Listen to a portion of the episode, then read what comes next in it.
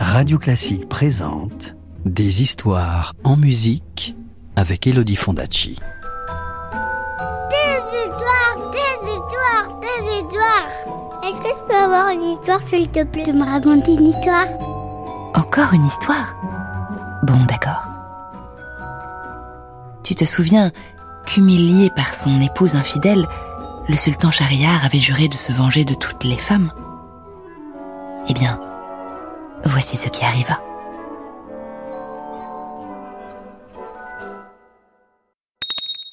Chapitre 2 La fille du vizir.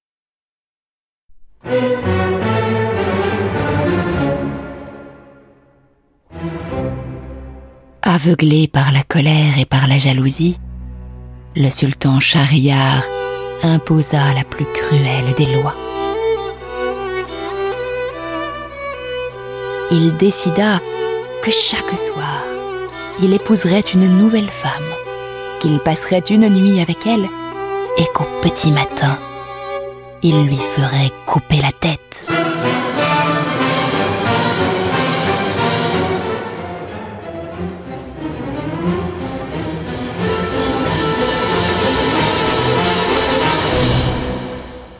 et il chargea son grand vizir d'aller chaque jour lui chercher à travers le royaume une nouvelle jeune fille et de l'exécuter lui-même. Quand il reçut cet ordre, le vizir, qui était un brave homme, se tordit les mains et s'agenouilla devant le sultan pour implorer sa clémence. Au nom de Dieu, sire, jamais on n'a vu de commandement plus abominable. Laissez-vous fléchir, votre majesté, et renoncez à une telle barbarie. Mais le sultan fut implacable. Tes prières sont inutiles, gronda-t-il, et je me moque de ta répugnance. Il n'y a pas de femme vertueuse en ce monde, et elle mérite toute ce châtiment. Je t'ordonne d'obéir, sinon c'est toi qui mourras.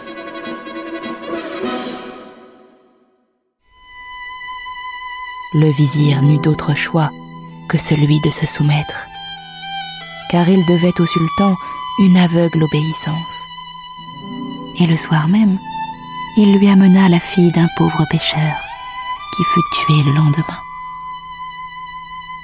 Puis, ce fut au tour de la fille du tailleur, de celle du porteur d'eau, des trois filles du barbier, et même de la fille cadette du général en chef des armées.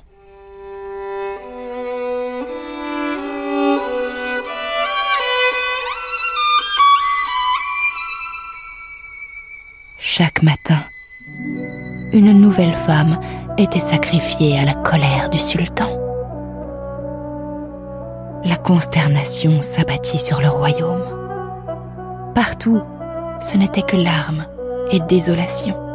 Et les habitants qui avaient tant aimé leur sultan le détestaient à présent.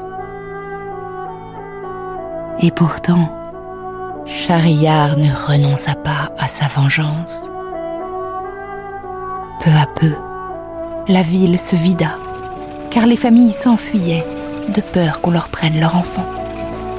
Et le grand vizir eut de plus en plus de mal à trouver chaque jour une nouvelle épouse pour le roi. Le grand vizir avait lui-même une fille du nom de Scheherazade, à laquelle il tenait comme à la prunelle de ses yeux.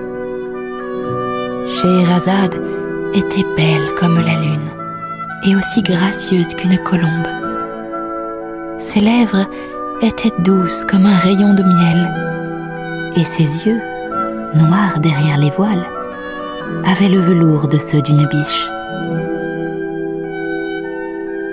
En plus d'être charmante, Scheherazade était fine et instruite. Elle avait lu beaucoup de livres avait étudié la médecine, les arts et la philosophie, et elle avait une prodigieuse mémoire. Et un beau jour, le grand vizir se rendit compte qu'il allait bientôt devoir donner Scheherazade en mariage au sultan. Et il en conçut un si grand désespoir qu'il ne parvint plus à trouver le repos. Et il finit par décider d'aider sa fille à quitter le royaume en secret. Mais Scheherazade, qui était bonne et courageuse, refusa tout net. Mon père, dit-elle, je vous supplie très humblement de me laisser épouser le sultan. Le vizir la regarda sans comprendre. Que Dieu dans sa miséricorde ait pitié de vous, ma fille, dit-il. Avez-vous perdu l'esprit? N'avez-vous pas conscience du danger? Vous savez que Shahriar a fait serment sur son âme de tuer chaque jour sa nouvelle épouse. Je le sais, mon père, répondit Scheherazade. Mais je crois savoir comment apaiser la colère du sultan et comment sauver les femmes du royaume. Si j'échoue, je mourrai. Mais n'ayez crainte, car je sais que je vais réussir. Et elle refusa d'en dire davantage.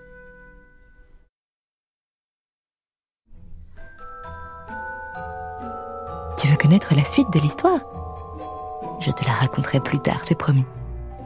À bientôt. C'était Scheherazade, une histoire écrite et racontée par Elodie Fondacci sur la musique de Nikolai Rimsky-Korsakov. Retrouvez la suite du conte en podcast sur radioclassique.fr. Radio Classique, des histoires en musique.